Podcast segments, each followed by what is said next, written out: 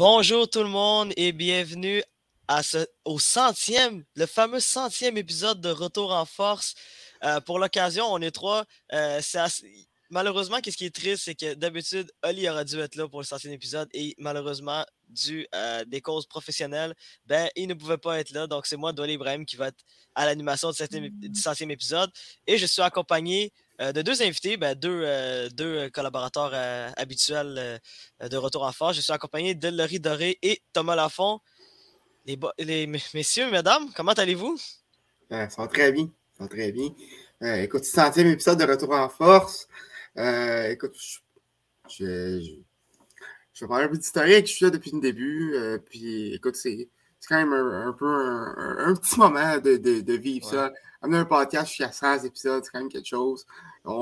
C'est le seul podcast du Québécois avec le podcast du Québécois qui fonctionne depuis le tout début du média. Euh, on pas C'est le seul qu'on n'a pas manqué une semaine. Euh, mm-hmm. donc, euh, donc c'est ça. Un, un pas pire milestone, je dirais, pour, pour Retour en Force et le Québécois, 100 épisodes. Ouais, puis Laurie, ben là, déjà, tu commences. T'es rendu à combien? 3-4 épisodes déjà à, Retour en Force? C'est un bon début, là, quand même. Là. Ouais, c'est mon troisième épisode euh, cette semaine. Puis non, je suis content d'être là pour le centième. Euh, c'est mmh nice. ouais, ben écoute, euh, c'est quand même assez extraordinaire. Ben écoute, moi, je, voulais, je voulais faire une petite dédicace également à, M. Johan Carrière mmh qui, qui, a été derrière le podcast. Puis lui et Étienne Boutier ont été ont fait de nombreux épisodes de retour en force. Puis depuis, depuis le mois de mai, ben, c'est Oli et moi qui, qui, ont, qui ont repris les rails euh, du, euh, du, podcast. Également Thomas aussi, quand, quand, il est présent. Thomas, il a raté quelques épisodes, mais c'est pas grave, écoute. Euh, c'est quand même assez extraordinaire. J'aurais voulu, voulu faire un, plus grosse. un plus gros événement pour, pour le centième épisode de Retour en force, mais en même temps, j'allais dire, la date n'était pas parfaite. Là, on est en fin de session, puis c'est pas tout le monde qui, qui est très disponible pour, pour, faire ça, mais au moins, on est trois. Écoutez, écoutez, les chers auditeurs, on a quand même, on a quand même un gros menu aujourd'hui pour, euh, pour ce centième épisode de Retour en force. Puis euh, je laisse la chance à Larry de commencer, euh, de parler de hockey. il y a eu plusieurs plateaux qui ont été atteints. Puis Larry, tu nous as réservé une petite liste des plateaux atteints lors des dernières semaines et ceux qui arrivent dans les prochaines semaines également. Oui, c'est ça. cette semaine, quand Steven Sankos a atteint le plateau des 1000 points, d'ailleurs, sur 945 45e match, euh, c'est un idée euh, parce que j'avais vu aussi Patrice Bergeron le 21 novembre dernier, qui a aussi atteint le plateau des 1000 points. Puis là, euh, je me suis demandé, c'est qui les joueurs qui, vont atteindre le plateau des 1000 points ou même les joueurs qui vont atteindre éventuellement le plateau des 1000 matchs?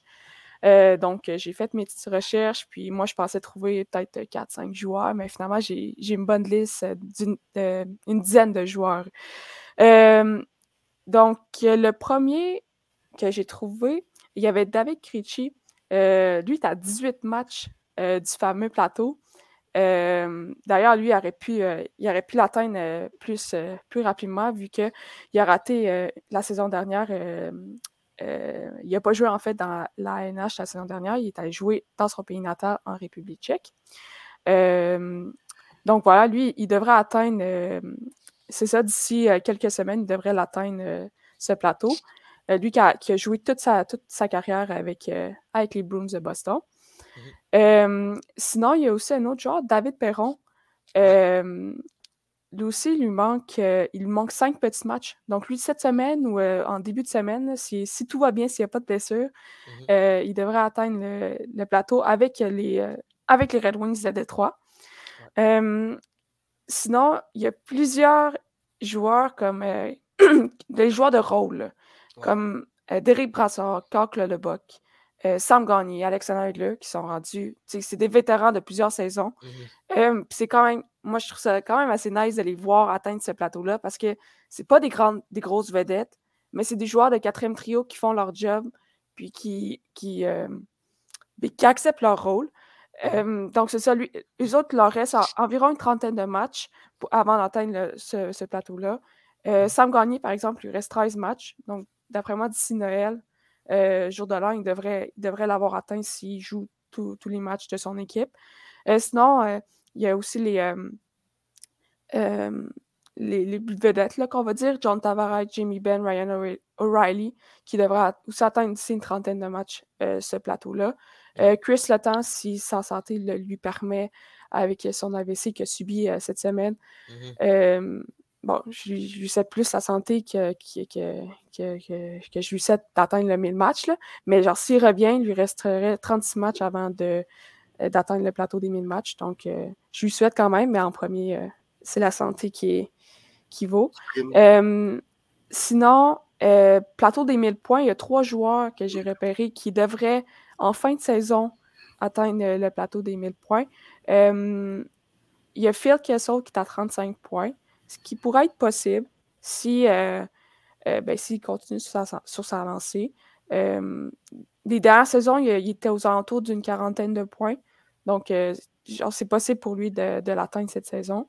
Sinon, Joe Pavelski, il manque 51 points. Moi, je suis assez certaine qu'il devrait l'atteindre avec vu qu'il joue bien avec, avec Rupians puis Jason Robinson. D'ailleurs, lui qui est en feu en ce moment. Mhm. Puis sinon, il y a Claude Giroux qui a 23 points en 24 matchs en ce moment. Fait que d'après moi, il devrait l'atteindre ici, à 54 points. Donc tout ça, ça, devrait, ça devrait, devrait se faire en fin de saison. sinon, hier, samedi, il y a Curry Perry, Patrick Kane qui ont atteint des, assez gros plateaux, on va se le dire. Là. Curry Perry qui est à 1200 matchs. Il a obtenu d'ailleurs deux passes dans la victoire de 4 à 3 euh, contre les Leafs. Euh, puis euh, Patrick Kane, 1200 points hier, un but, une passe contre les Rangers dans la victoire de 5 à 2. Puis juste une petite mention pour les Leafs, là, Mitch Marner, qui continue sa lancée, 19e match avec au moins un point. Euh, ce record d'équipe d'ailleurs. donc euh, voilà, j'espère. J'espère quand même qu'il va continuer euh, de battre son propre record. Puis sinon, petite mention, 700 matchs pour Craig Anderson. en fait, il va jouer sur ce 700e match d'ici quelques semaines. puis, bon, c'est pas le même gardien, c'est plus le gardien numéro un qui était à Ottawa. Mais, mais il donne encore des fiers services au sabre de Buffalo. Puis sinon, petite mention pour les Canadiens, il n'y a personne qui va atteindre le match, mais il y a euh, trois joueurs, à ma grande surprise, je ne m'attendais pas à ça, mais il y a trois joueurs qui vont atteindre les 700 matchs, ce qui est quand même, ben 700 matchs, c'est beaucoup, là, c'est, euh, il y a Monahan, Sean Monahan qui, qui devrait l'atteindre cette saison, euh, David Savard, puis Brendan Gallagher. Puis moi, je trouve ça le fun pour Brendan Gallagher, avec toutes les blessures qu'il a subies au cours des dernières saisons, mmh. le fait qu'il soit un choix de cinquième ronde, euh, puis qu'elle a joué 600 matchs avec les Canadiens. Euh, voilà. Fait que ça fait pas mal le tour de mm. toute la petite liste de joueurs qui vont atteindre euh, les 1000 matchs ou les 1000 points. Donc voilà, je te laisse la parole, Lou. C'est extrêmement heureux pour, pour Gallagher. Ah, ça, ça ah, dans, les, euh, dans, dans, les détails. Mais euh, j'allais dire aussi, euh, c'est fou quand même, la, la, la, liste était vraiment plus longue que je m'attendais, Larry. C'était vraiment une bonne à liste. Vous, hein? Mais moi aussi, je m'attendais pas à ça. Je cherchais, je cherchais, puis là, il y avait plein de joueurs qui, qui, euh, qui, me, sautaient, qui me sautaient dans le visage. Je suis oh mon Dieu, il y a, il y a ce joueur-là, ce joueur-là. Puis ouais, je trouve ça vraiment, en, en vrai, là, je trouve ça vraiment nice pour les joueurs euh, comme j'ai dit, le quatrième trio, le titre de Brassard, Claude Bock, euh, Gagné. Mm. Genre, je trouve ça nice que ces joueurs-là, ils soient capables. C'est parce que leur rôle est assez restreint, là. Puis ça veut pas dire qu'ils vont jouer tous les matchs de la saison. Non. Fait que, genre, je trouve ça juste nice qu'il a été capable de se rendre euh, à ce plateau-là de 1000 matchs. Parce que, ben, c'est ça, c'est pas facile à faire. Puis ça prend la longévité, ça prend un peu de blessures, puis ça prend il y a toutes sortes d'aspects que ça prend. Fait que je trouve ça juste cool pour, pour eux qui, soient capables, qui, vont être capables d'atteindre ce plateau-là. Ouais, puis euh, il y, a aussi un autre plateau qui est assez important qui va être atteint par un joueur là, dans, les prochaines semaines. C'est euh, Alexander Ovechkin euh, qui risque d'être le troisième joueur de l'histoire de la NCAA d'hockey à atteindre les 800 buts en carrière et risque même de dépasser Gordia d'ici quelques semaines. ça, ça, aussi, ça va être un plateau qui risque d'être à surveiller. J'allais dire, euh, il est à moins de 100 buts en ce moment, Ovechkin, du record de Wayne Gretzky. il n'est pas si loin que ça. Ah c'est assez impressionnant. Bon, euh, il, faudrait, il, faudrait, il faudrait qu'Ovechkin marque en moyenne 30 buts lors des trois prochaines saisons. Qu'est-ce qui, à mon avis, est faisable pour Ovechkin? Bon, il est rendu à 37 ans. c'est quand même mangé. Là. Mais j'allais dire, Ovechkin, même cette saison, il, est dans un rythme de 30 buts par. Euh, il, est il, est quand même dans un rythme de comme, même plus que 30 buts. Là, il frôle le 40 buts même cette saison. Donc, euh, j'allais dire, euh, c'est très faisable pour, pour Ovechkin. Puis, il y a eu d'autres plateaux aussi qui ont été atteints un peu plus tôt cette saison. tu as Evgeny Malkin qui a atteint le plateau des 1000 mm-hmm. matchs. Bon, il y a Crosby qui, qui est rendu à, je pense, à plus de 1300 points, si je ne me trompe pas.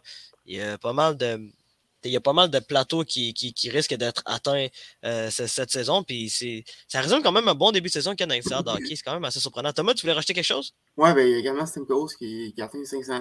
Qui, qui atteint qui va atteindre le, 500 buts dans pas long. Ouais, aussi, euh, ouais. C'est vrai. il est à 494 euh, buts. Puis, donc, Il va atteindre le plateau des 1000 matchs aussi. Mm la fin de la saison, c'est Ouais, ben le point, il l'a atteint. Ouais, il l'a atteint. ouais, il l'a atteint jeudi passé. Fait que. Mhm. Ouais. Ouais, c'est. Merci, Laurie, de nous avoir. Euh, ben, ça fait plaisir, de, écoute. nous avoir euh, concocté euh, cette petite liste-là. bon, Thomas, mm-hmm. c'est ton moment. Vas-y, c'est ta chronique ah. de baseball. Je te, je te, laisse la chance. Le retour de la chronique de baseball, le retour en force. la dernière fois qu'on s'était parlé, c'était les trophées d'AMB. Bon, je, je, vous. Je reparle en détail là-dedans parce que c'est quand même un bout mais il se passe pas mal de choses depuis, puisque les mmh. pièces sont mortes. Euh, ah, pour commencer, euh, il y a quelques semaines, les Blue Jays ont échangé euh, voltigeur Teoscar Hernandez aux Mariners de Seattle, une équipe qui, les avait éliminés d'ailleurs, en retour du releveur Eric Swanson et d'un lanceur espoir. le huitième meilleur espoir des, Mariners un move qui peut sembler assez surprenant. Euh, Hernandez, quand même, euh, un, gars qui est au match des étoiles euh, il deux ans, a gagné deux bâtons d'argent euh, dans, les, trois dernières saisons. donc, donc c'est un, un, membre important pour, pour les Blue Jays. L'an passé, a quand même frappé 25 circuits, produit 77 points en 131 parties. Et ben, ce départ-là, ça, ça laisse un, gros trou euh, dans, euh, dans extérieur des Jays. Par contre, il y a plusieurs agents libres qui pourraient remplir euh, ce rôle-là. Et parlant des, des, agents libres, c'est les assises d'hiver qui, ont commencé plus tôt cette semaine.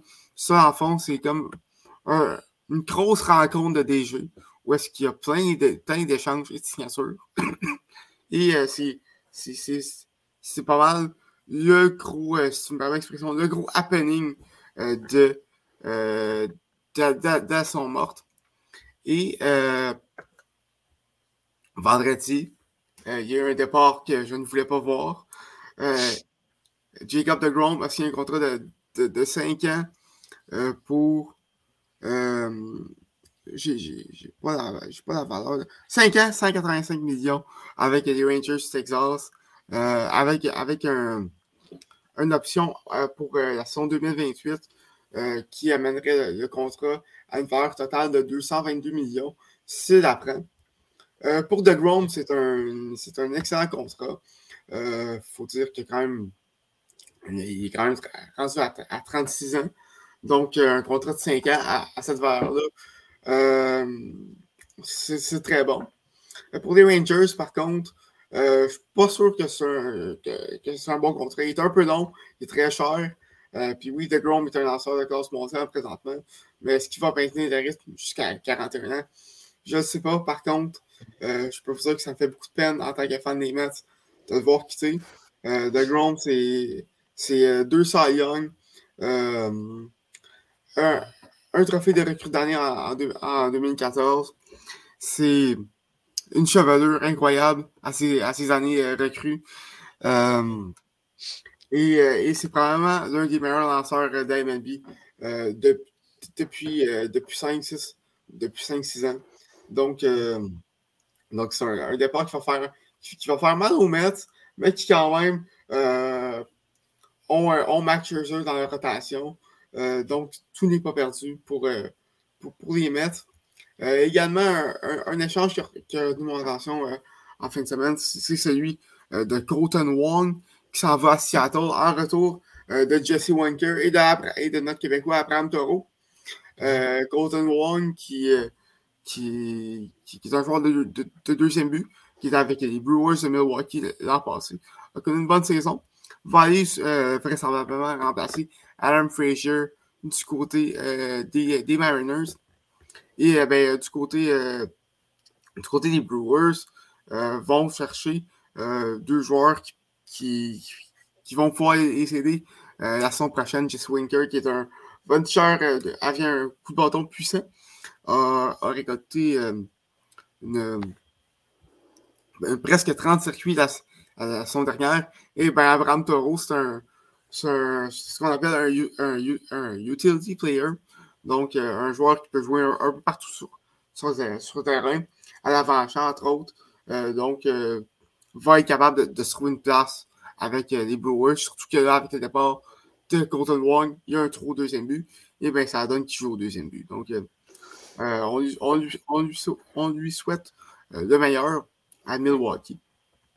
Et ben non, non, non seulement est-ce que DeGrom est parti, mais il reste plusieurs agents libres de qualité, dont ton préféré, d'où euh, Aaron Judge.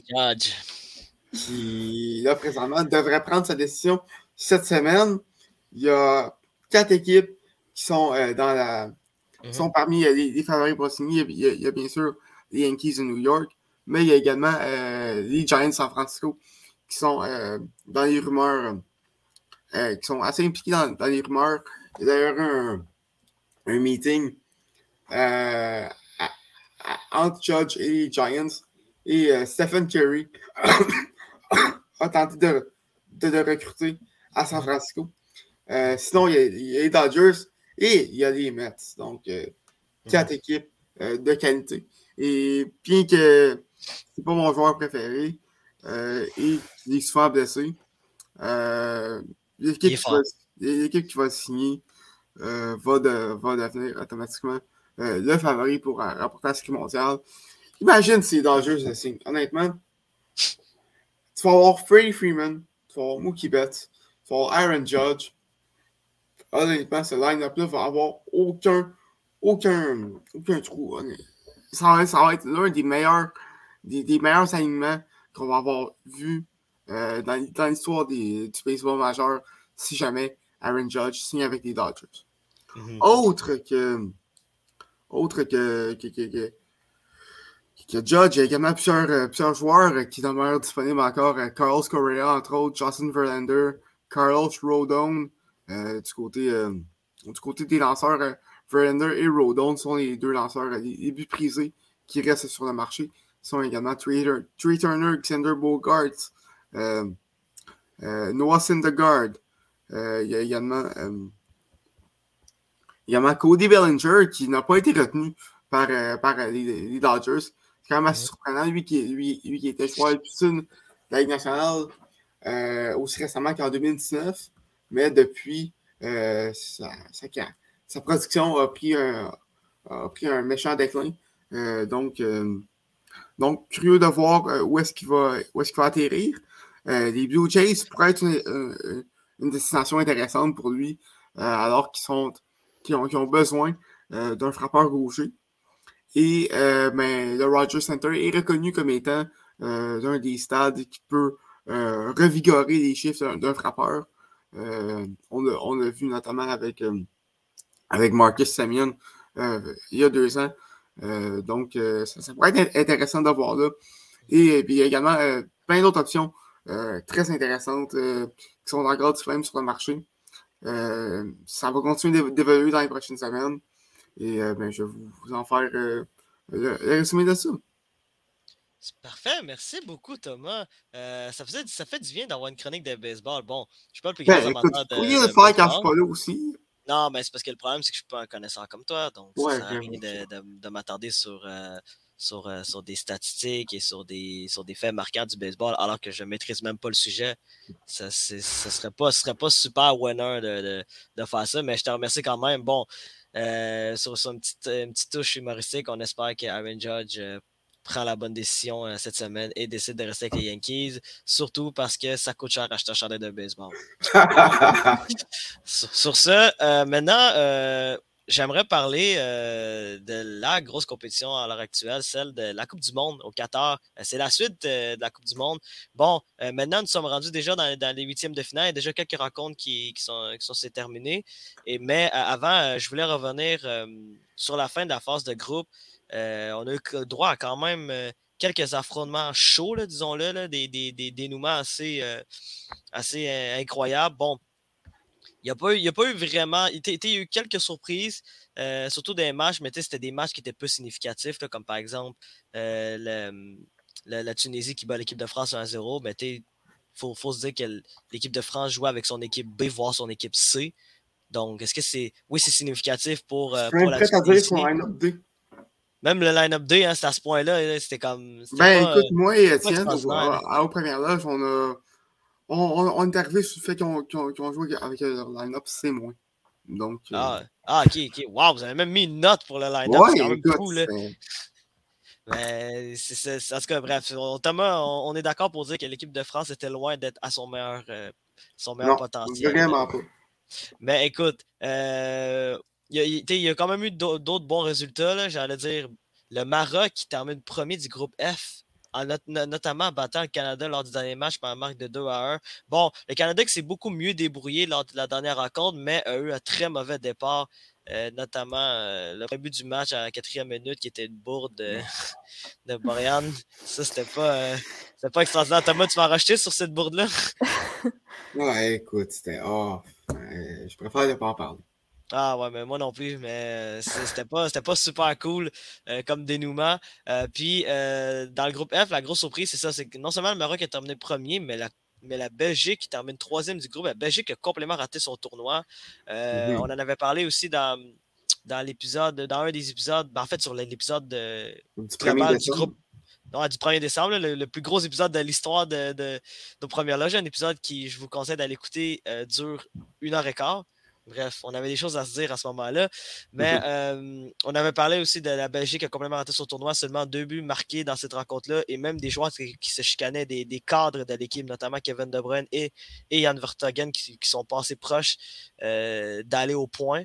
Donc, euh, c'était quand même assez c'était quand même assez comme tournoi et comme ambiance d'équipe pour la Belgique.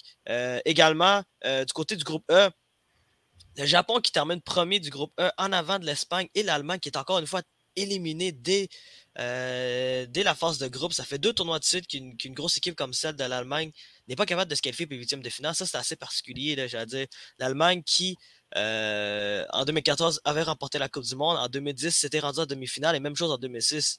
Et en 2002, était en finale de la Coupe du Monde. Donc, c'est une, une nation qui est extrêmement forte dans le monde du soccer, mais malheureusement, depuis depuis quatre ans, c'est plus le cas.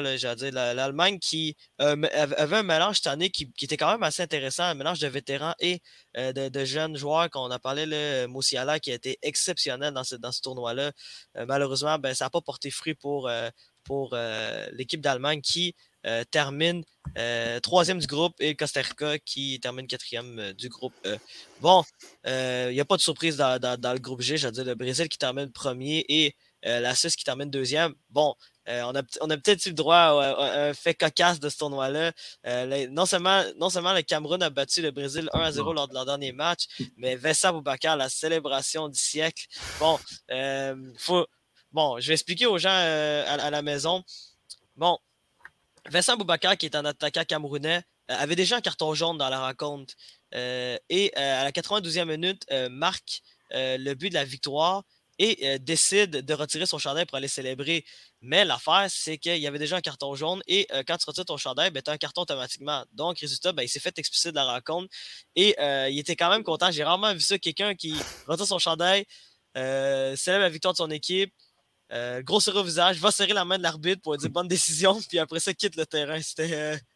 C'était tout un moment de, soccer, mais malheureusement pour, pour le Cameroun, ben, ça n'a pas suffi parce que la Suisse a terminé euh, deuxième du groupe et en avant d'eux, grâce à, on a parlé moi et Thomas, le match spectaculaire lors de ben, la, dernière rencontre de, la Suisse contre la Serbie, un match de 3 à 2, un gros match euh, dans, ce tournoi-là pour pour, pour, la Suisse. La Suisse qui est quand même, pour moi, quand même une équipe qui, bon, va, bon, va affronter le, Portugal en huitième de finale, mais c'est une équipe qui a les capacités, je crois, pour battre le Portugal, à mon avis personnel. J'allais dire Portugal, qui est, une, qui est équipe qui, sur le papier, est incroyable, mais qui a des fois des petites lacunes, puis peuvent euh, échapper. Euh, ben, en fait, peut avoir des moments de flottement qui peuvent leur coûter cher. C'est littéralement le cas.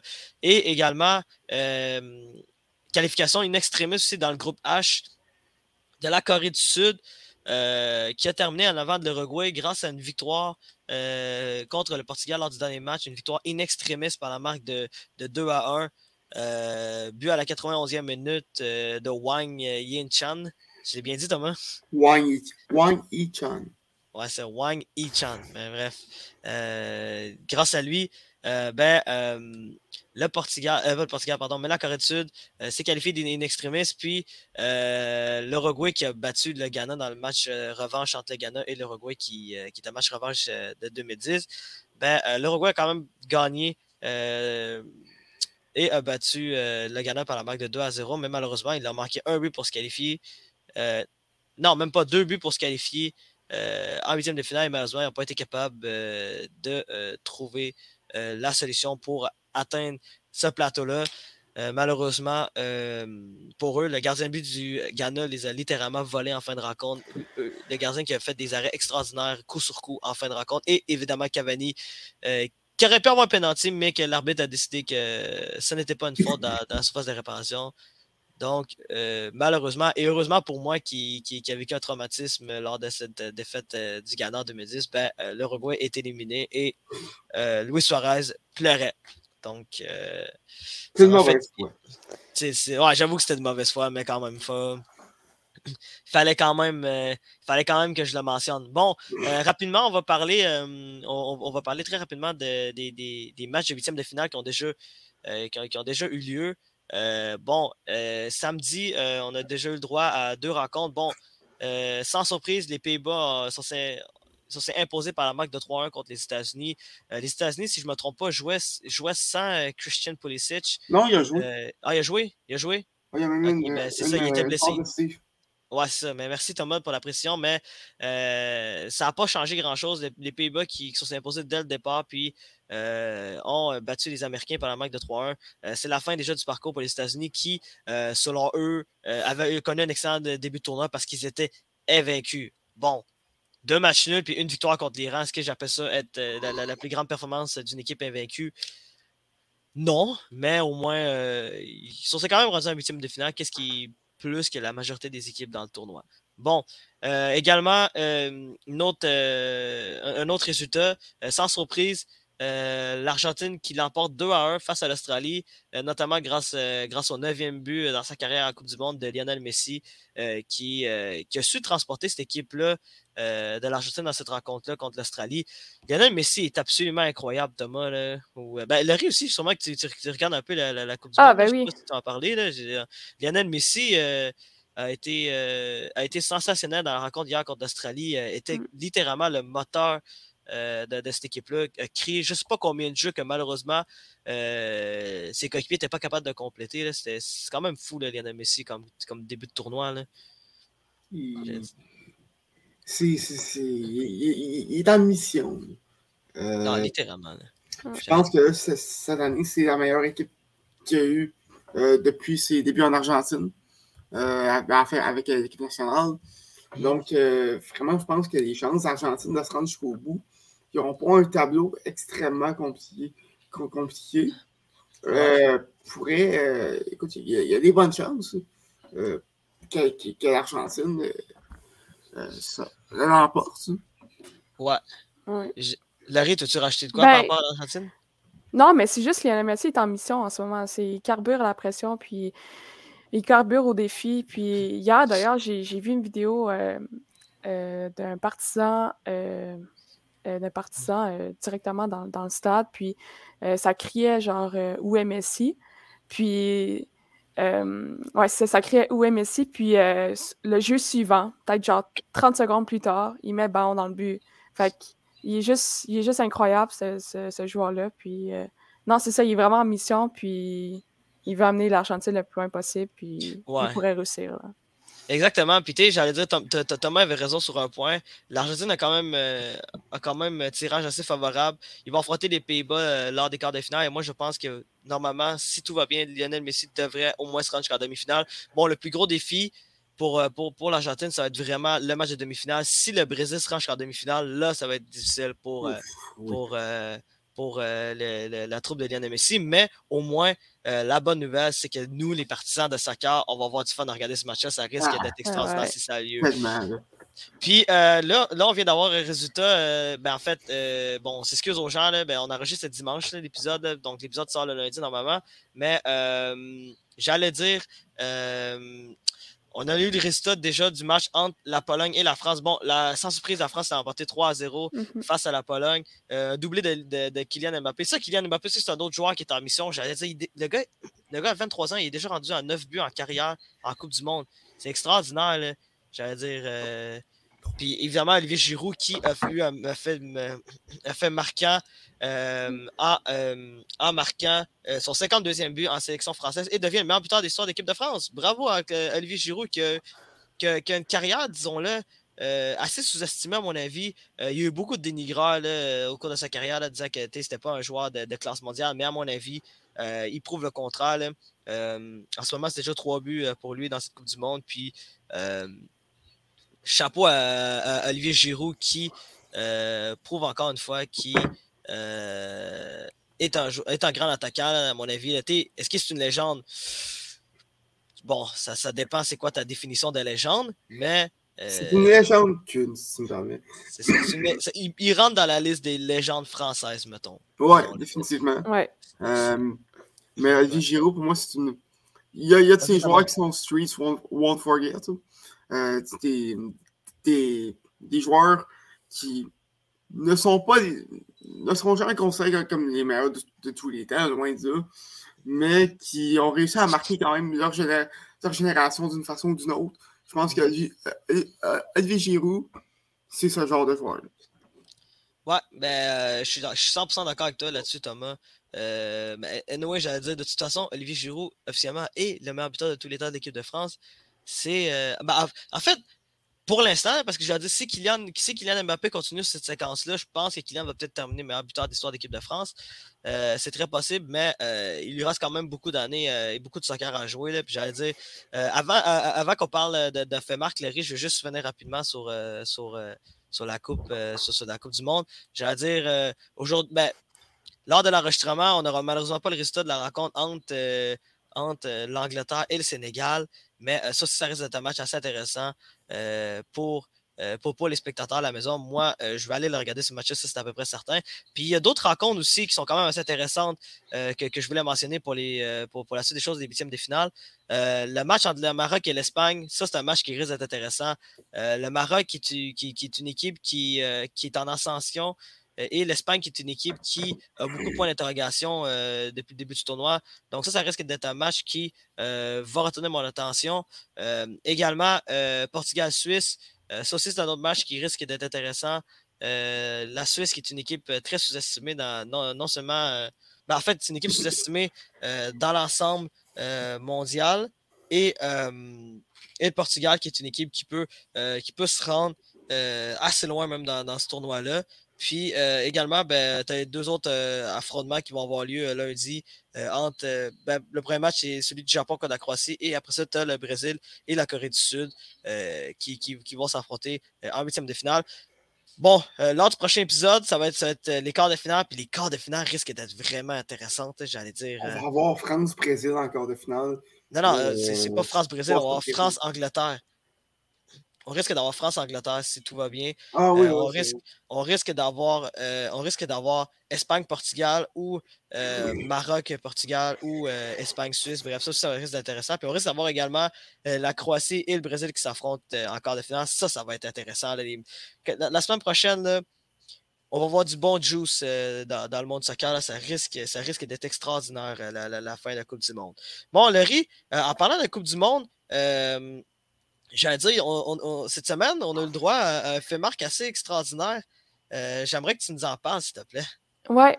Euh, dans le fond, c'est. Cette semaine, c'était jeudi, euh, le match entre l'Allemagne puis le Costa Rica. une première dans l'histoire de la Coupe du Monde. Il y a trois femmes, un trio de femmes qui ont, qui ont arbitré, qui ont arbitré la partie. donc ça, c'était le premier fait d'armes. Puis le deuxième fait d'armes de, genre, du même coup, vu que c'est un trio y a une c'est première femme. C'est la première fois de l'histoire qu'une femme arbitrait, était l'arbitre en chef d'un match masculin à la Coupe du Monde. donc, c'est la Française Stéphanie Frappard qui, qui arbitrait ce match avec comme assistante la Mexicaine Karen Medina et la Brésilienne Neuza donc, voilà, c'est une première histoire. C'est assez, assez exceptionnel comme, comme fait. ça montre juste le progrès euh, qu'il y a dans, le sport. Euh, euh, d'ailleurs, à la Coupe du Monde, il y avait cinq femmes qui, étaient, qui étaient là pour. Ben, qui, étaient, qui ont été engagées pour arbitrer au 14. donc, ça m'a amené justement à regarder, OK, qu'est-ce qui se passe dans les autres ligues professionnelles? Puis là aussi, c'est assez. il y a beaucoup de progrès qui, qui, a été fait au cours des dernières années. J'ai regardé la NFL. Euh, quand je regarde les matchs, je vois tout le temps, euh, ben, tout le temps, je vois souvent, genre, euh, une femme arbitrée, puis c'est souvent la même, fait que je me demandais, est-ce qu'il y a une autre, il y en a-t-il d'autres qui, sont là, puis finalement, il y, en a deux. puis c'est, il y, en a une, c'est Sarah Thomas, qui, est la première femme, en 2015 quand même. J'ai été surprise de voir ça, quand même, longtemps, ça fait sept ans.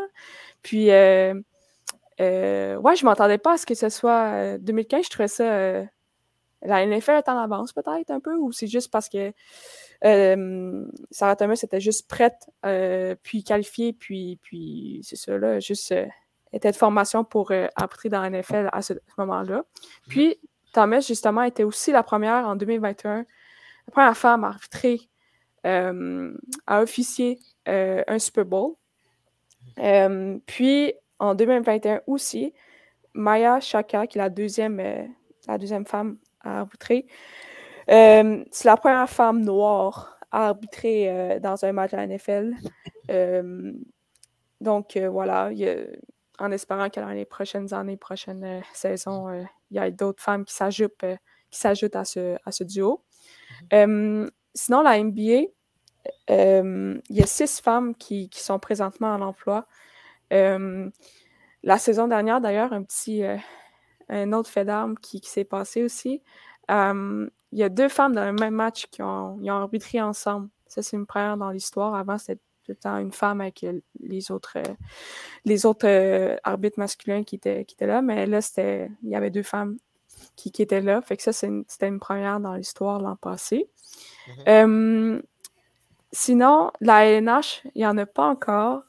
Euh, je dirais pas qu'il tarde. Là. Je pense que c'est tout simplement parce que euh, euh, parce qu'il n'y a, pas, a pas de femmes qui sont euh, prêtes à. Ben, prêtes physiquement et. et ben, c'est ça, prêtes à, à, arbitrer dans, dans la LNH parce que Hum, avec les, les, hommes qui sont là déjà, qui, qui arbitrent, je veux dire, les femmes, ils vont pas passer de leur ligue euh, professionnelle de femmes à directement à la NH. Je veux dire, il y a une formation, puis il faut qu'ils passent par la, à la GMQ, la, la Ligue américaine, puis d'autres ligues professionnelles. Par fait contre, pas... Euh, ouais, vas-y. Par contre, dans la Ligue américaine, il y, en a quelques-unes. Ouais, ouais, ouais, c'est ça, j'allais dire, mais ouais, ouais, il y en a. Non, mais c'est correct, mais thanks. Mais ouais, c'est ça. Il y a, euh, Ouais, c'est ça. Fait qu'il y a des femmes qui sont là dans, dans la Ligue américaine. J'en ai, j'en ai vu 10, 10 femmes. Puis, ouais, ce que je voulais finir avec la, la LNH, c'est que euh, d'après moi, il n'y a juste pas de, de, femmes qui sont prêtes. Puis, genre, de toute manière, il faut qu'ils passent par toutes ces étapes-là avant de se rendre dans, dans la LNH. Fait que je pense pas qu'ils sont en retard par rapport aux autres, euh, aux autres ligues professionnelles. Mmh. Euh, mais, tu ils font quand même, genre, relativement des efforts, puis il, il intègre bien quand même les femmes dans, dans, dans la ligue. Dans, euh, cette année, il y a le tournoi des recrues. Euh, c'est les femmes qui étaient là qui arbitraient. Puis, comme j'ai dit en Ligue américaine, euh, la saison passée, il y avait, ben, c'est encore le cas cette année, il y avait 10 femmes qui étaient là, qui ont été embauchées. Dans la GMQ aussi, il y a emboîté le pas avec la Ligue américaine. D'ailleurs, Elisabeth Manta, vous avez sûrement entendu son nom, probablement. C'est la sœur d'Anthony Manta avec euh, mm-hmm. les Capitals de Washington, que elle, c'est la première femme à avoir arbitré dans la AGMQ, puis bien sûr à l'arbitre en ce moment euh, mm-hmm. dans la Ligue américaine. D'ailleurs, son premier match, c'était avec euh, son premier match qu'elle a arbitré dans la Ligue américaine, c'était avec le arbitrer le requête de, Laval. Mm-hmm. donc voilà. sinon, dans les autres ligues professionnel, ça ressemble à ça. C'est juste à NH qui n'en ont pas en ce moment. Mais d'après moi, ça, devrait venir d'ici quelques années. Mhm. Euh, je ne serais pas surprise de voir Elisabeth Manta comme, comme étant la, première femme ou une des premières femmes à, à, ben, atteindre, à, faire ce, à, jouer le premier match, à faire le premier match dans la LNH. Sinon, j'ai regardé ailleurs, dans les bureaux, l'administration. Il y a beaucoup de progrès aussi de ce côté-là. Avant, c'était très, très, très. Ben, c'est encore très masculin, très, très homme dans, les bureaux, mais, euh, mais, mais dans les dernières années, il y, a, plusieurs femmes qui se sont ajoutées euh, à ces groupes d'hommes-là. Puis, il y en a plusieurs dans l'effet. J'ai vu, il y avait des propriétaires qui étaient là, euh, féminins. Sinon, il y avait même une directrice générale. Euh, euh, dans NFL, l'NBA aussi, il y a des femmes qui, qui sont là. Le baseball, ouais, le baseball aussi. D'ailleurs, parenthèse, le baseball, je pense pas que. D'après moi, il y a juste des hommes en ce moment dans les. comme, comme super arbitre, le, mot, là, mais. Ouais, ben. Ouais, hein? je pense que ah. oui. Ouais, hein? par contre, dans le domaine plus front office, l'état-major. Euh, il y a quand même beaucoup de femmes, dont euh, Kim, euh, Kim, Kim Yang, qui est la première femme GM dans, dans, dans, un, dans une équipe sportive nord-américaine des, des, des, quatre, des, des, quatre sports majeurs. donc, il y a ça. Kim Yang qui est GM des Marlins de Miami. Oui, ouais, c'est ça. Il y, y, en a plusieurs. Il y a plusieurs femmes qui se sont ajoutées au groupe euh, euh, dans les différentes euh, ligues professionnelles. Puis c'est ça que je disais. L'an passé, il y a deux femmes, dont Chantal Maccabé, qui, qui a été nommée vice-présidente des communications avec les Canadiens. Puis les Canadiens, d'ailleurs, ils ont quand même beaucoup de. Ils ont deux ou trois autres femmes qui occupent des fonctions similaires dans, dans, le groupe d'administration. Puis sinon, avec les Canucks de Vancouver, il y a Émilie Castonguay euh, en tant que directrice générale adjointe.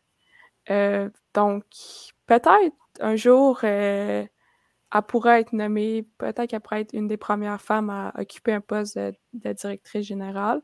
c'est à voir. mais sinon, c'est ça, c'est juste de voir ça se passer au cours des, dernières années, c'est ben, ça donne espoir aux.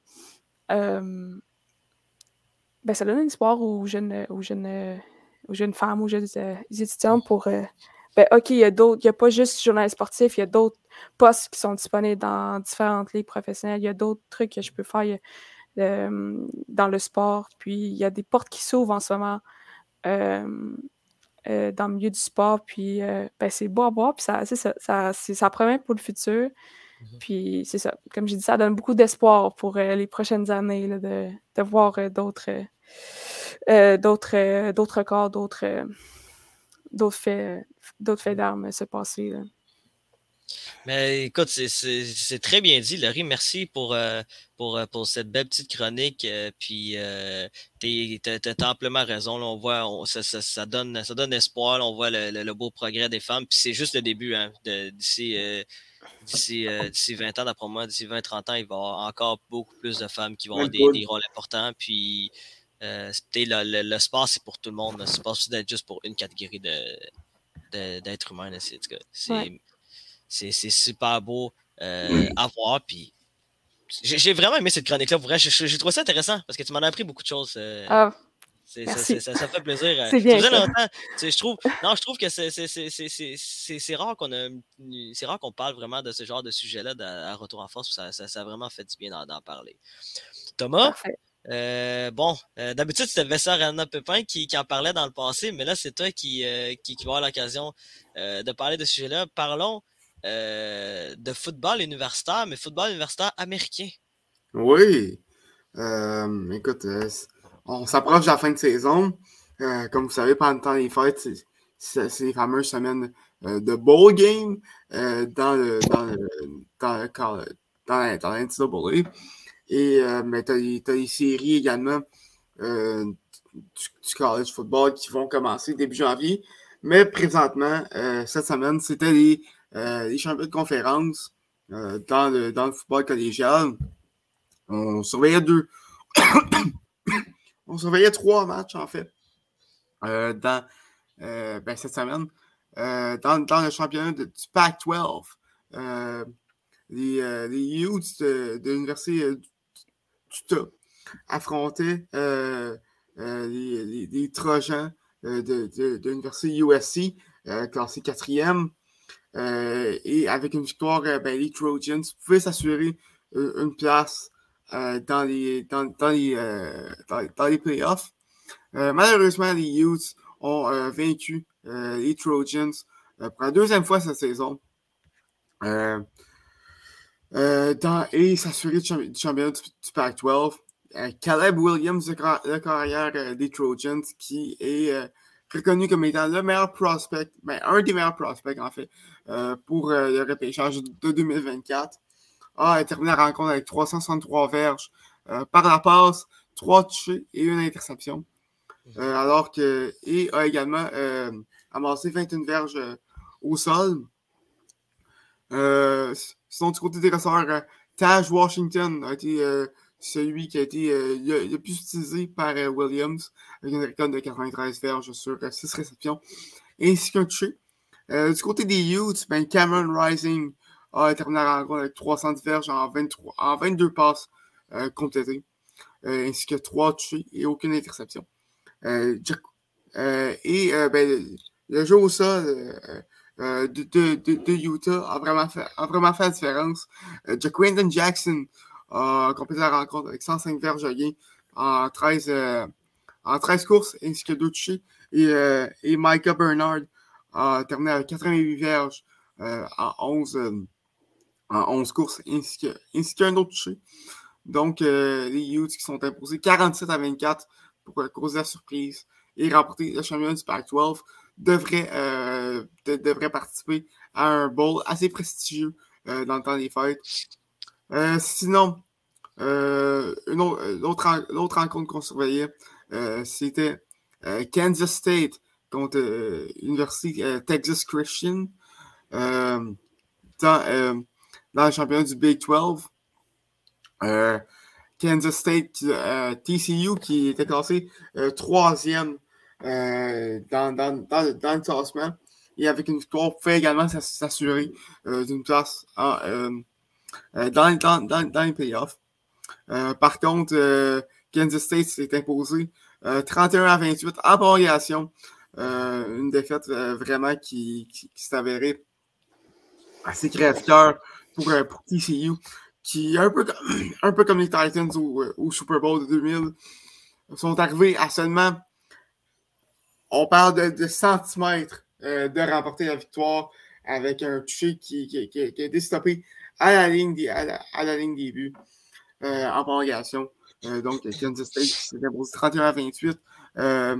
Max Duggan de TCU a complété 251 verges de gain, un touché et une interception en 18 passes euh, complété et a également récolté 110 verges au sol. Euh, sinon, Will Howard du côté de Kansas State a, euh, terminé la, rencontre avec 129 verges de gain en 18 passes complétées et deux touchés. Kansas State qui sont maintenant classés dixième. Et le gros match en fin de semaine, celui que tout le monde attendait avec impatience, pour voir si les Bulldogs de, l'Université de Georgia euh, les champions en titre euh, du euh, championnat national et classé numéro un, aller pouvoir continuer en fait leur saison, leur, saison parfaite face aux Tigers de LSU. Bon, LSU, c'est pas la puissance que c'était il y a trois ans qui ont remporté le championnat national avec les Joe Burrow, les Jamar Chase et les Justin Jefferson. Mm-hmm. Par contre, les, Tigers qui sont, étaient classés 14e et qui doivent avoir quand même une une équipe à surveiller. Euh, bon, euh, Stetson, le carrière de Georgia, euh, le vénérable Stetson Bennett, qui a 25 ans, a encore connu un grand match. 274 verges en, en 23 passes complétées et 4 touchés. Sinon, Kendall Milton a terminé la rencontre avec 113 verges au sol en 8, en 8 courses. Une moyenne de 14 verges par course. Et il y a eu plusieurs receveurs qui ont été qui, ont été euh, spotés par, euh, par Bennett, notamment Brock Bowers, qui a terminé la rencontre avec 80 verges en 6 réceptions ainsi qu'un touché. Euh, du, du côté de LSU, les, deux carrières, Garrett Nussmeyer, qui a terminé la rencontre avec 294 verges et une interception, et Jaden Daniels, qui a terminé avec 208 verges également, un touché et une interception. Euh, et euh, par, la passe, euh, Malik, Neighbors et Cation Boot qui ont terminé la, rencontre avec 128 verges et 107 verges de réception. Donc, donc, gros match côté de LSU. Mais par contre, les Bulldogs, qui ont quand même emporté 50 à 30 pour se diriger vers les, playoffs. de manière assez convaincante classés, au premier rang et euh, vont affronter euh, la quatrième place. La manière que ça fonctionne, euh, les, playoffs du football collégial, c'est assez spécial, mais en fait, un peu comme, un, peu comme le March Madness, c'est un comité qui décide les équipes qui vont se classer au, pendant, une série. C'est très arbitraire. mais présentement, les, les, quatre équipes classées, c'est Bulldogs de Georgia, Michigan, euh, les Wolverines qui sont au deuxième rang avec une fiche euh, parfaite de 13-0. Euh, première fiche parfaite, en fait, du programme. ils sont classés au deuxième rang et, ont remporté le championnat du Big face à, l'Université Purdue en Indiana. TCU est troisième, devrait peut-être descendre par contre dans le nouveau classement qui va sortir lundi. Et les Buckeyes d'Ohio State sont quatrième en fait, les, Buckeyes sont cinquièmes présentement, euh, mais devraient monter suite à la défaite euh, des, des, Trojans.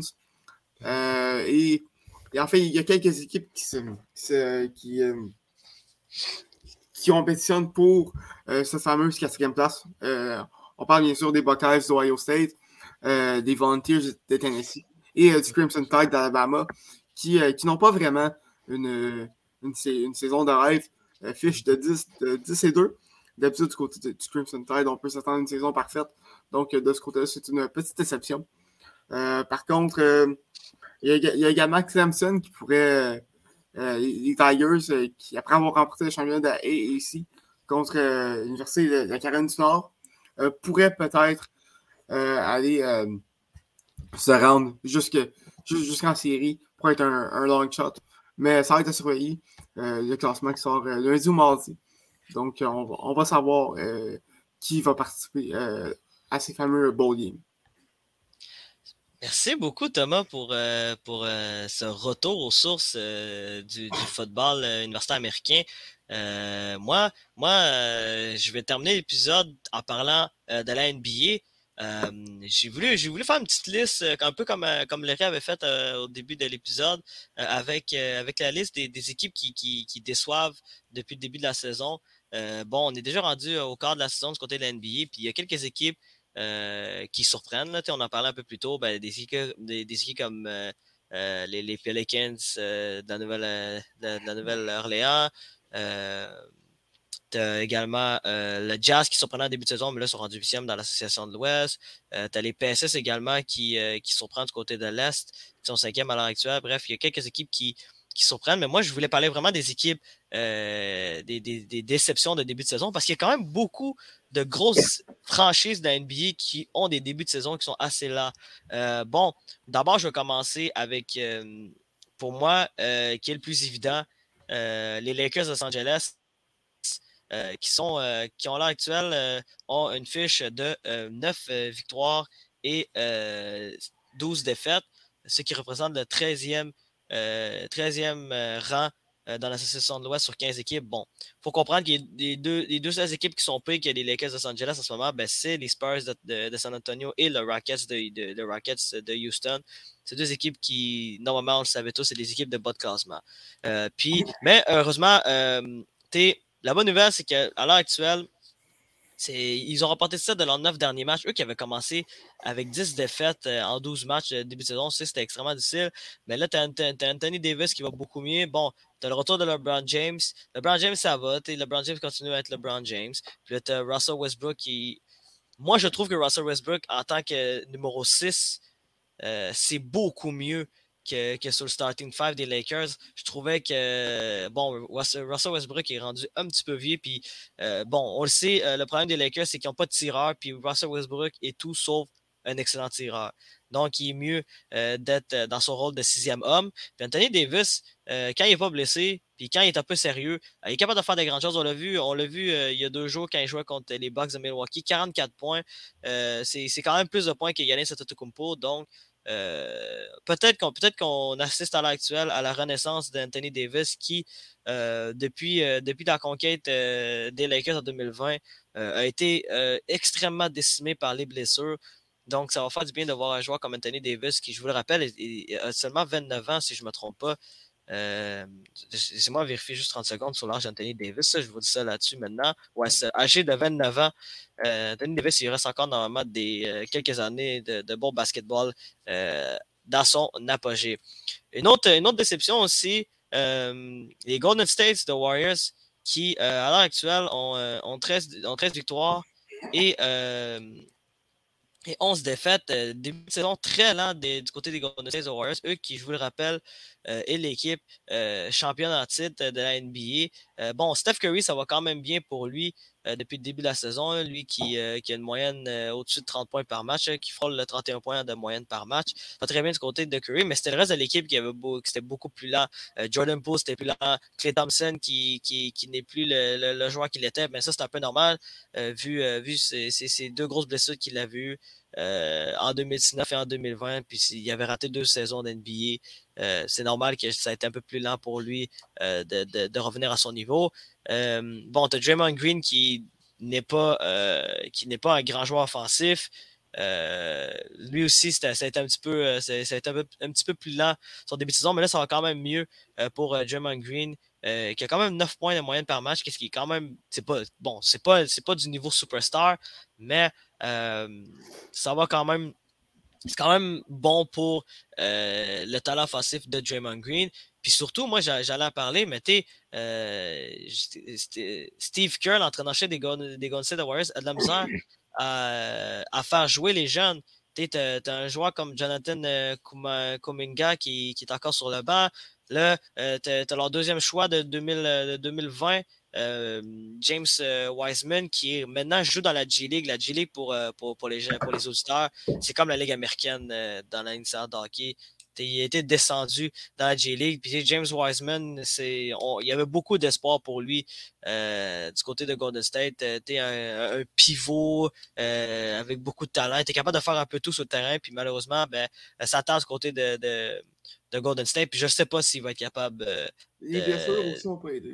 Ouais, c'est vrai que l'an passé, il n'a pas joué de match non plus. Ça, ça n'a pas aidé euh, euh, James Wiseman. Mais, tu j'allais dire, aussi, on, peut dire, du côté de Golden State, ça n'a jamais été la force de, développer des, des, pivots de haut niveau. Là, donc, c'est un peu normal que. Dans ton meilleur pivot des dernières années, dans cette, dans cette dynastie-là, c'est Zaza Pakulia. C'est ça, Pachulia, ouais. C'est euh, vrai. Ben, ils ont eu deux Marcus Cousins pendant un an, là, puis il était blessé la moitié du temps, mais quand il jouait, il était quand même capable de faire de grandes choses. Mais à part de ça, il n'a jamais, eu de, jamais eu de grand pivot du côté des Golden States, euh, de, Warriors, mais, euh, mais au moins, ils n'en avaient pas besoin. Ils ont été capables de rapporter de nombreux titres sans avoir, sans avoir un pivot All-Star ou même superstar, mais en même temps, j'allais dire, quand t'as Steph et que quand as Stephen Curry, Clay Thompson et Kevin Durant, t'as pas besoin d'avoir un pivot. Bon, ça, ça c'est un autre débat à avoir. Euh, bon, euh, j'avais noté également euh, deux autres équipes, le Heat de Miami aussi, l'an début de saison pour, pour le Heat de Miami. qui sont à l'heure actuelle 9e de l'association de l'Est avec 11 victoires en 23 matchs par contre, pour, pour le Heat de Miami, la raison est très simple, c'est les blessures tout le monde a été blessé cette saison du côté du de Miami. Jimmy Butler, Bam Adebayo, Tyler Hero, euh, Duncan Robinson, Gim, Vincent, Caleb Martin, euh, Dwayne, euh, Dwayne Demon. J'allais dire, même, j'allais dire, j'allais dire, le joueur qui était plus régulier du côté du de Miami, ça a été Kyle Lowry. Kyle Lowry a 36 ans. Puis il a moins de 14 points en moyenne par match. Donc, est-ce que c'est vrai, est-ce que c'est vraiment une bonne nouvelle?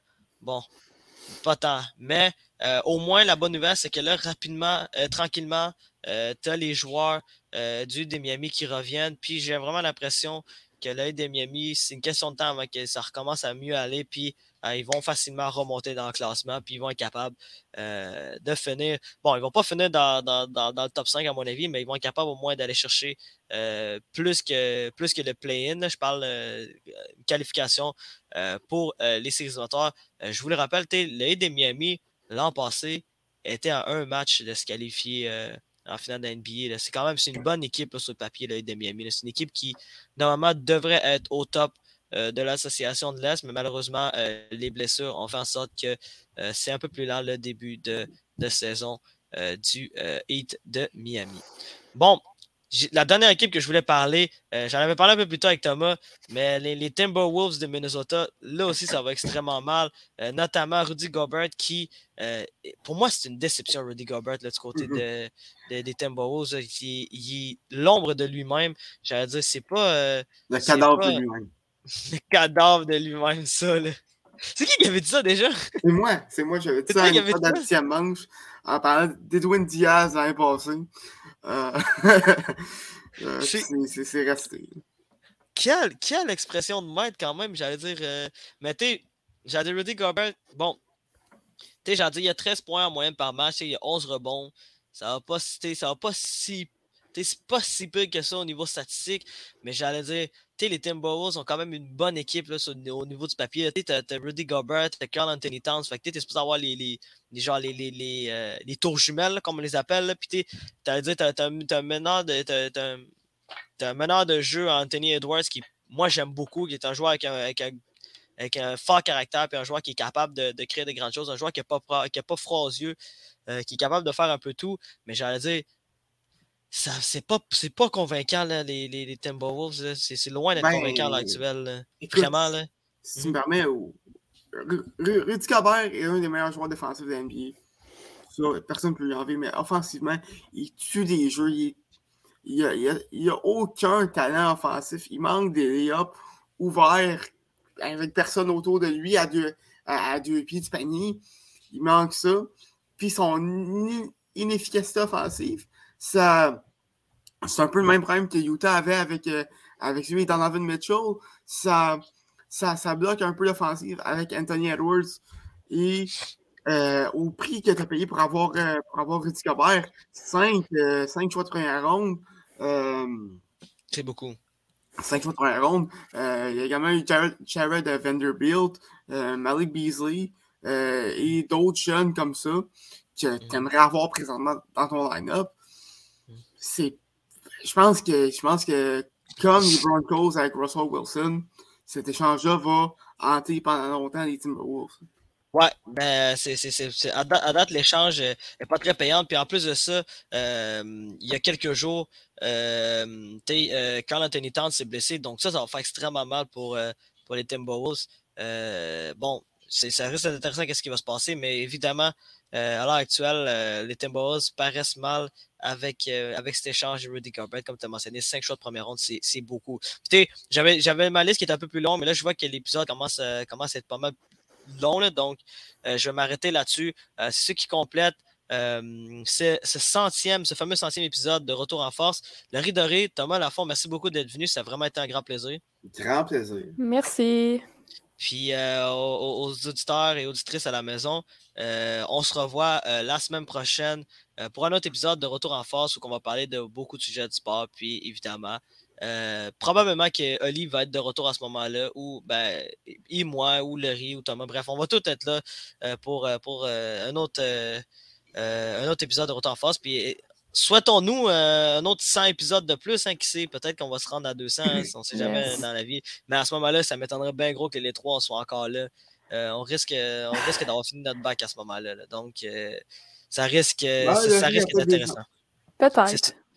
Sur ce, au nom de toute l'équipe, je suis Doual Ibrahim et on se voit la semaine prochaine pour un autre épisode de Retour en force. Salut tout le monde.